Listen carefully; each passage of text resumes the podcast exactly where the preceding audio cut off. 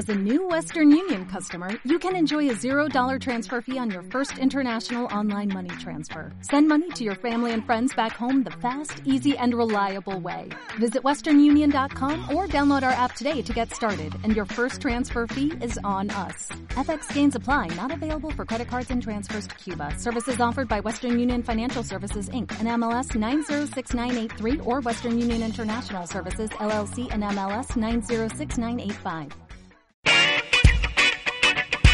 Cordial saludo para todos nuestros oyentes.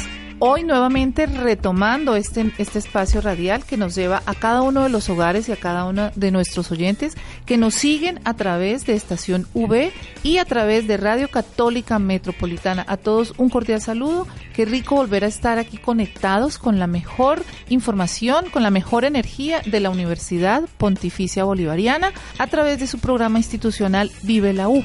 Este programa es dirigido por el Departamento de Comunicaciones. Estaremos siempre los periodistas que hacemos parte de este departamento llevando la mejor información de la universidad.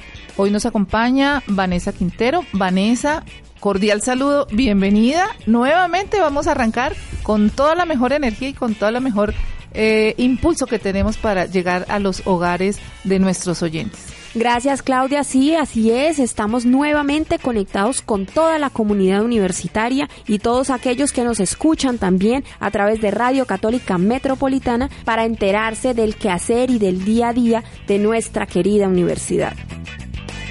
Hoy tenemos un invitado muy especial, bueno, dos invitados, muy especiales. Eh, hoy nos acompaña el rector de nuestra institución, el padre Gustavo Méndez Paredes, quien va a dar como la apertura y nos va a contar eh, después de este proceso de acreditación que se logró, que logró, que se logró, que logró la universidad eh, multicampus, la acreditación institucional de alta calidad multicampus. Este eh, arranque, este nuevo semestre que nos lleva a la proyección que tiene la universidad y toda la perspectiva que tiene para avanzar en torno a la reacreditación, porque ya tenemos que estar pensando en eso. Y también nos acompaña el maestro Fernando Remolina, quien está hoy eh, aquí en cabina llevando también la mejor información cultural y sobre todo por un evento muy importante que esta semana se lleva a cabo en nuestra institución, como son los 25 años del coro polifónico UPB. Maestro Fernando, cordial saludo y bienvenido. Muchas gracias, un saludo muy especial a todos los oyentes de este programa y de la emisora y con gusto venimos a informar sobre todo el quehacer cultural eh, como proyección institucional para toda la comunidad santanderiana y de Colombia. Personaje de la semana en Vive la U. Vamos a iniciar entonces con la información que tenemos prevista para hoy. Y eh, Vanessa dialogó con nuestro rector y cuéntenos, Vanessa, ¿qué es lo que viene para este segundo semestre 2019 para nuestra universidad y que ratifica la calidad académica de nuestra oferta? Sí, Claudia, en una conversación en días pasados con el padre Gustavo, rector de nuestra seccional, quisimos saber qué viene ahora que ya hemos alcanzado ese logro ese objetivo máximo eh, que nos concede el Ministerio de Educación Nacional y que hace referencia a la acreditación institucional de alta calidad multicampus.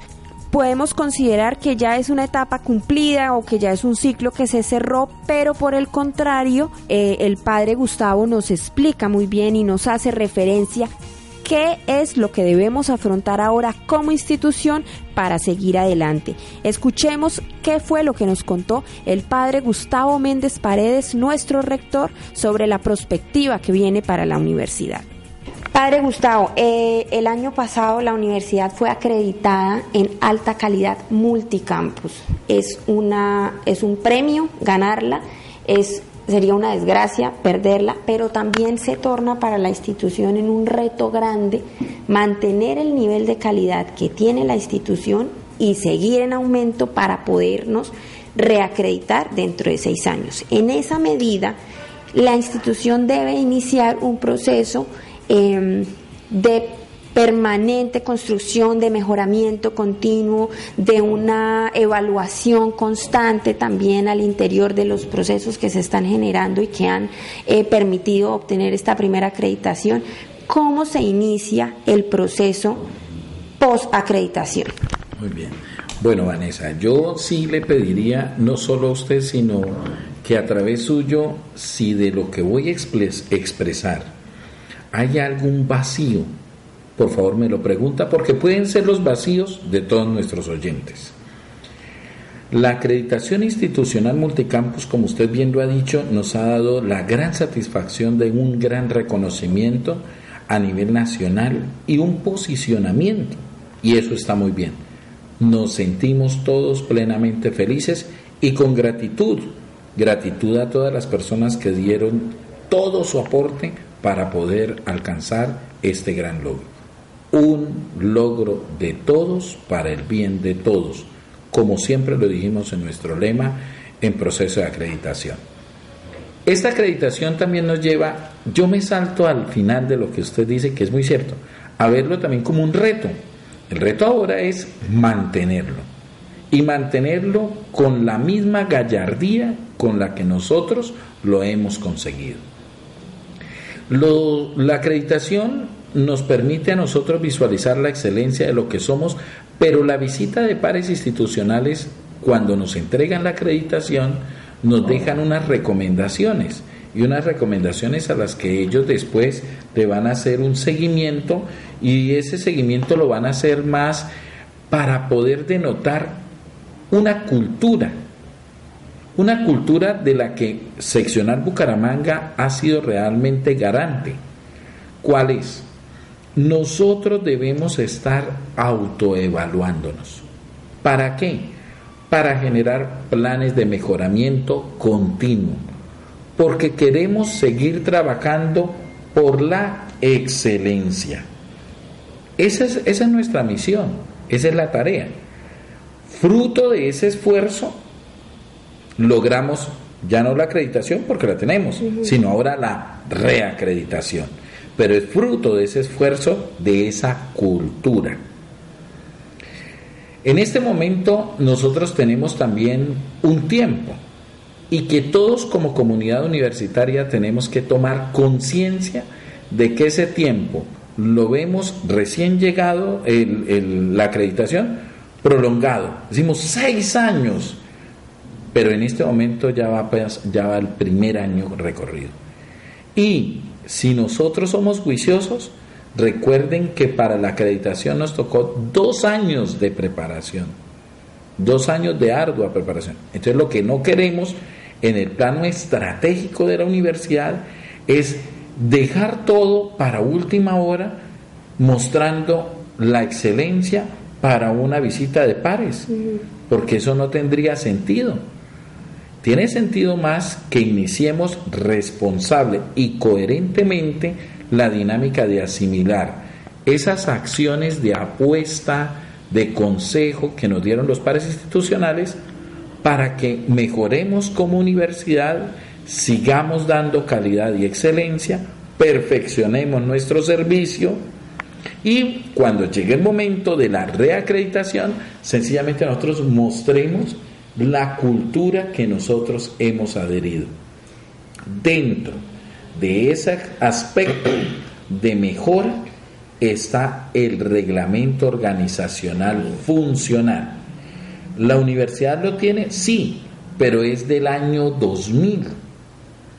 No responde a lo que actualmente profesa no solo nuestro modelo de docencia con énfasis en investigación e innovación, sino que también no responde ya a los retos que nos planteó las estructuras organizacionales de la sociedad actual. Si estamos hablando de un documento o de, un, de una estructura que lleva más o menos, ya casi va para el 20 años de implementada y que obviamente pues se ha cambiado. Pero padre, ¿qué es el reglamento organizacional funcional? Porque tal vez eh, mucha gente no puede conocerlo en detalle. Brevemente, ¿en qué consiste ese reglamento? Son las líneas orientadoras por las que la estructura estratégica dialoga con la estructura táctica y la estructura táctica dialoga con la estructura operativa. Eso es. En santanderiano me sale más bonito. Por favor. Es la forma como una organización se estructura para servir cada vez mejor al cliente y al usuario, de manera rápida.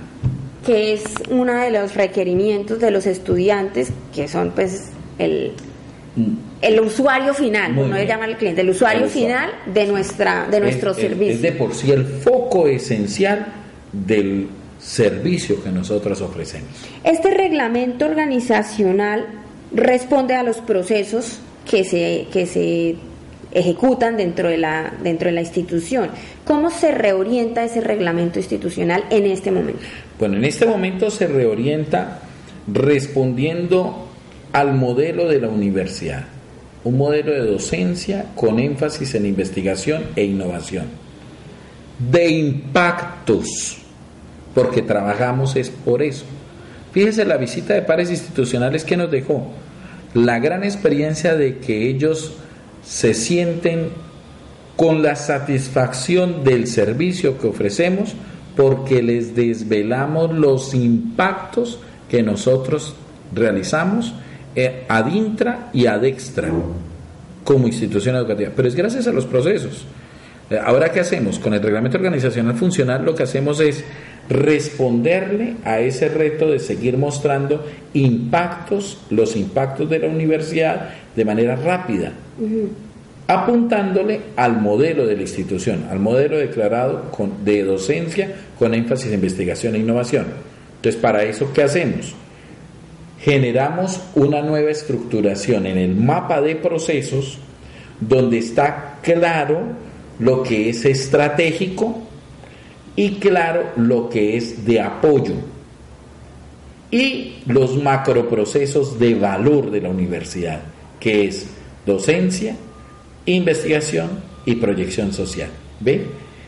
Es, lo que realmente estamos haciendo con este reglamento organizacional funcional, una forma de organizarnos para responder al cliente, al usuario, con más prontitud, y dar cuenta de lo que hacemos con más agilidad es simplificar el mapa de procesos de la universidad, desvelando lo que es realmente estratégico, desvelando lo que es realmente de apoyo para que toda la institución funcione y lo que impacta realmente en docencia, lo que impacta realmente en investigación y lo que impacta realmente en proyección social.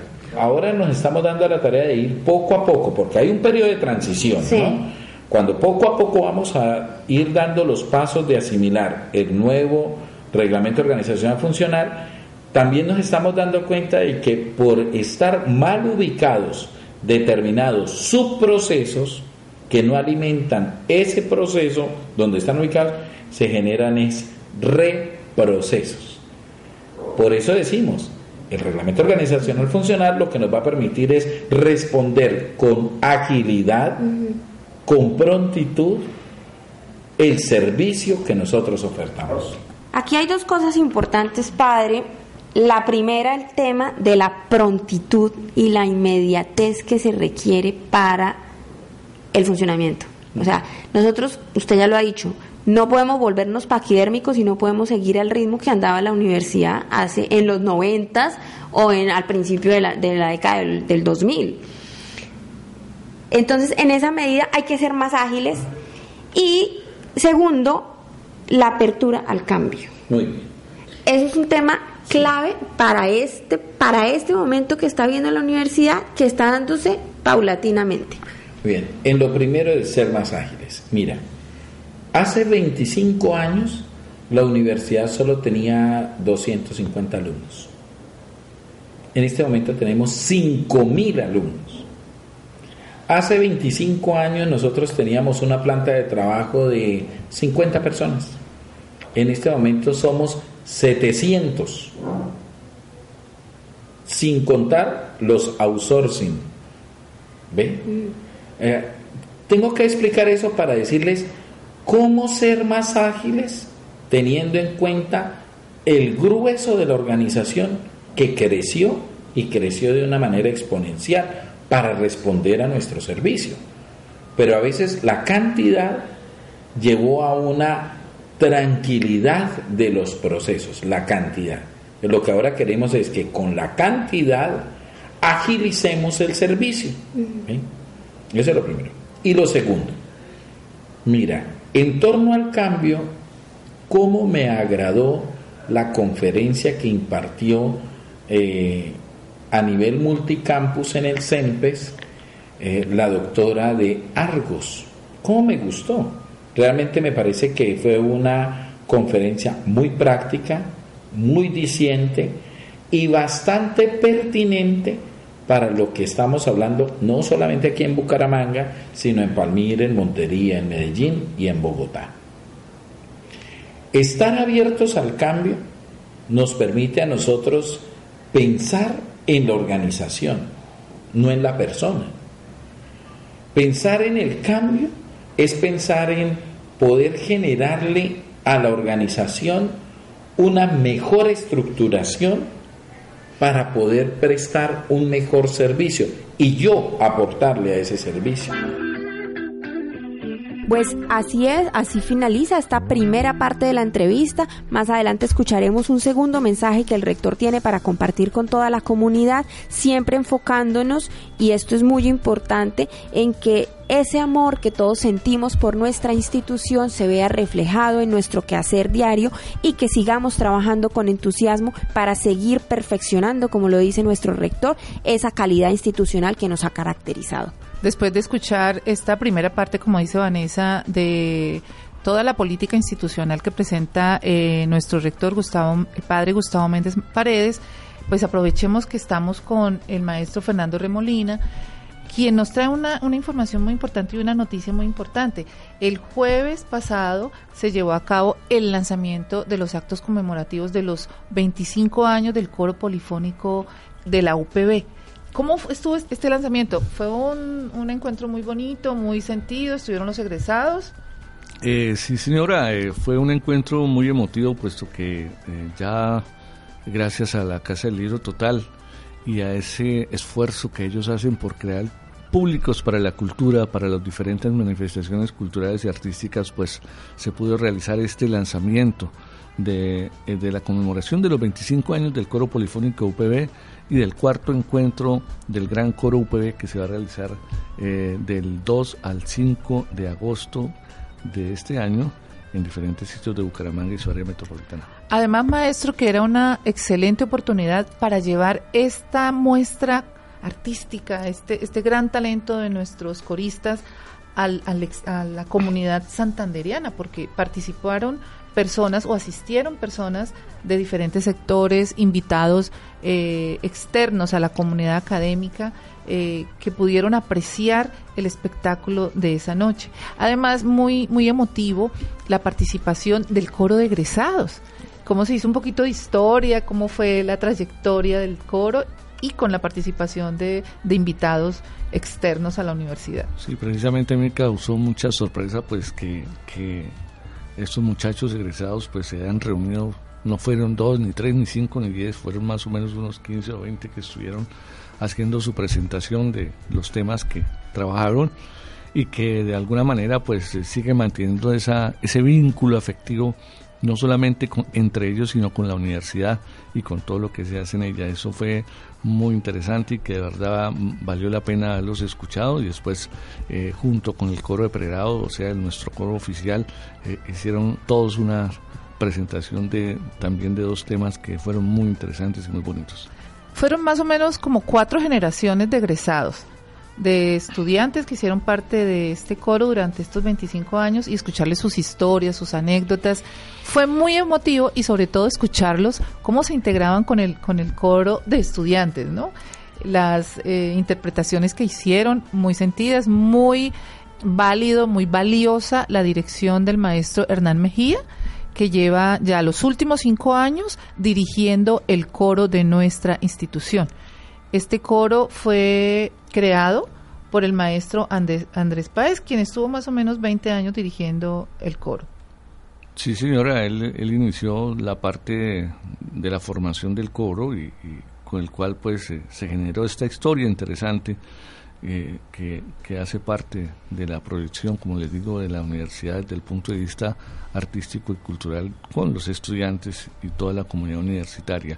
Interesante ese encuentro porque se habló mucho de, de muchas historias, de, de cómo fue la gestación de esta agrupación y cómo se creó esa familia que es muy importante para ellos y que se ha mantenido y se seguirá manteniendo por mucho tiempo no solo para ellos, eh, para toda la comunidad UPB y para la región. El coro es una agrupación emblemática dentro de la cultura, de la cultura santandereana y han obtenido, pues eso les ha merecido grandes reconocimientos a nivel nacional e internacional y es por eso que han logrado mantenerse en este escenario cultural durante 25 años que estaremos celebrando justamente a partir de esta semana precisamente veíamos cómo en este lanzamiento el maestro Hernán hacía un reconocimiento muy importante para eh, el maestro Andrés Páez, fundador del coro, ya que ahora incluso el maestro es quien dirige el coro de Medellín. ¿Cómo ha permitido la consolidación del gran coro UPB conformado por las seccionales Medellín, Montería, Palmira y Bucaramanga? Pero bueno, maestro, hablemos de que cuál va a ser lo que se hizo en la Casa del Libro Total fue el lanzamiento de esta gran celebración. ¿Y en qué consiste la celebración? Bueno, la celebración eh, consiste en la realización de varias eh, presentaciones desde el del 2 al 5 y algunos talleres que se van a realizar para todos los coros que vienen porque eh, viene el coro de Palmira, el de Medellín, para integrar el gran coro UPB y se van a presentar más o menos 100 personas cantando en esta gran masa coral UPB que se va eh, a presentar en diferentes sitios. El viernes 2 de agosto a las 3 y media estaremos en concierto en la comunidad UPB, en el campus universitario. A las 6 de la tarde en la misa concierto en la Catedral de la Sagrada Familia. Perdón, maestro, recordarle a nuestros oyentes, viernes 2 de la tarde en la Catedral de la Sagrada Familia, 6 de la tarde, el viernes 2 a las 6 de la tarde en la Catedral para que asistan y vean a este gran coro eh, en directo, pues con todas las mejores, la mejor presentación que ellos tienen. Por supuesto, para toda la comunidad de Bucaramanga. El sábado 3 de agosto a las 4 de la tarde estaremos en el, en el Centro Comercial Caracolí en Florida Blanca. Allá también se realizará una presentación para todo el público asistente del centro comercial y a las 6 de la tarde eh, una, la misa concierto en la iglesia Santa María Reina de Cañaveral. Allá también invitamos a toda la comunidad de, del sector de Cañaveral para que eh, asista o al centro comercial Caracolí o a la misa y al concierto en la iglesia de, Santa María Reina de Cañaveral. El domingo 4 estaremos a partir de las once y media en, el Parque Nacional del Chicamocha, en Panachi, donde haremos también una especie de flat mob en, en, en un sector para todas las asistentes o el público que entra a este importante parque santanderiano. Y el lunes 5 a las 10 de la mañana estaremos en el concierto de gala en el Auditorio Juan Pablo II con motivo la, del Día Clásico de nuestra universidad. Pues esa es toda la programación que tenemos para este cuarto encuentro del Gran Coro UPB, Campus eh, UPB y la celebración de los 25 años del Coro UPB Bucaramanga. Muy interesante esta programación, muy importante que toda la comunidad santanderiana se vincule a la celebración de estos 25 años del coro polifónico UPB. Maestro Fernando, muchísimas gracias. Usted como coordinador cultural de, de todo lo que tiene que ver con, con la Universidad Pontificia Bolivariana, muchas gracias siempre por estar acompañándonos. Muchas gracias a ustedes por este espacio y estaremos también informando sobre otros eventos que también están cerquita y que podemos promocionar para todos ustedes. Muy amables. Bueno, después de haber escuchado la nutrida agenda que tiene el coro y la universidad para la celebración de estos magníficos 25 años de trayectoria de nuestro coro polifónico, retomamos la entrevista con el padre Gustavo justamente para hablar de esa proyección que debe fortalecer o que debe seguir trabajando la universidad con miras al fortalecimiento, valga la redundancia, de todos los procesos, no solo académicos, sino también culturales y de alianzas que genera la institución para el trabajo por el desarrollo de la región y del país. En esa apertura que tenemos que hacer no solamente la universidad cambia adentro, sino que su proyección hacia el exterior también tiene que cambiar y tiene que adaptarse y tiene que proyectar esa calidad que es la que estamos trabajando con gran esfuerzo y dedicación dentro de, dentro de la institución. Esas alianzas estratégicas, padre, ¿cómo las proyectan para los próximos tres años? Tres, cinco, seis, que faltan para el cumplimiento de ese primer plan de desarrollo nacional. La universidad tiene que tener constantemente una estructuración de revisión de su ser, de su pensar y de su actuar, siempre en común unión con el mundo que lo rodea. Ese mundo que lo rodea no es solamente el estudiante y el posible futuro estudiante, no, no, no, sino también su empresa, su aliada empresaria, su sistema social, político, económico, intercambio de bienes y servicios. La universidad tiene siempre que estar en esa dinámica de diálogo, percibiendo su entorno y su contorno, porque de por sí aquí formamos es para que lleguen allá, no formamos para que se queden acá. Los latinos antiguamente decían omnia videre, omnis omni, todo en su conjunto, no en sus partes, verlo todo. A la universidad le toca omnia videre, verlo todo, ver cómo está viviendo la sociedad, viendo la problemática social, viendo la estructuración política, económica, religiosa, cultural, económica, social, laboral, empresarial, industrial. De por sí, cuando nosotros ponemos a funcionar un programa en alguna escuela, una facultad, lo ponemos a funcionar es porque sentimos que la sociedad nos está exigiendo profesionales en esa rama. Por ejemplo, cuando fundamos la Facultad de Ciencias Políticas y Gobierno. Es que estamos viendo la corrupción del entorno social y político. Necesitamos ahora ponerle a esos profesionales del ámbito político un plusvalor que lo imparte la universidad. Se llama humanismo cristiano. Y asumimos ese reto el día que iniciamos esa facultad, pero es porque nos lo está pidiendo la sociedad. ¿Ve? La universidad no puede ser ciega, sorda y muda al entorno y contorno.